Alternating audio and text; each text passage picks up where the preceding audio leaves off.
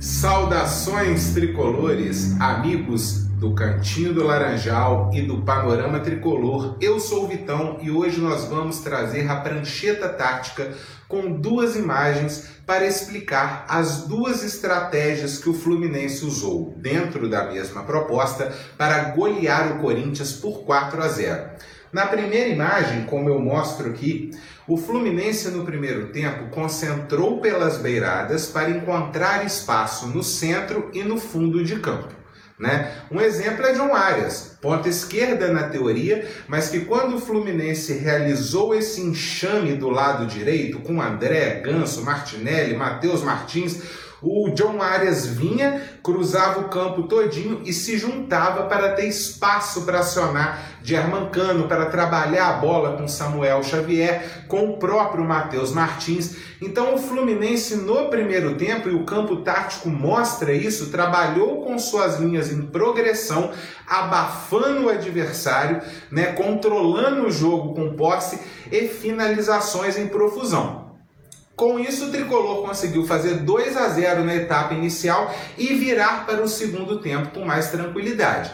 Agora eu vou trocar o campo, vou mostrar para vocês. A imagem mostra aqui agora a estratégia do segundo tempo. Com os 2 a 0 no bolso, o que, que o tricolor fez? Retrocedeu um pouco as linhas, tá? Como a gente pode ver no campo tático, a trinca de meio parou de abusar das beiradas as Ganso, André, Martinelli recuaram pelo centro. O Corinthians subiu para a pressão e o que, que o Diniz fez de forma inteligente? Deixou tanto o Caio Paulista pela esquerda quanto o Samuel Xavier pela direita soltos atrás da linha de pressão. Podem observar no campo a trinca de meia descendo para fazer para a saída de bola e os laterais preparados para né, o escape em velocidade. E assim nasce o terceiro gol do Fluminense. Caio Paulista escapa pela esquerda, aciona Matheus Martins pela meiuca, o menino dá uma fatiada entendeu? Sensacional para o Samuel Xavier.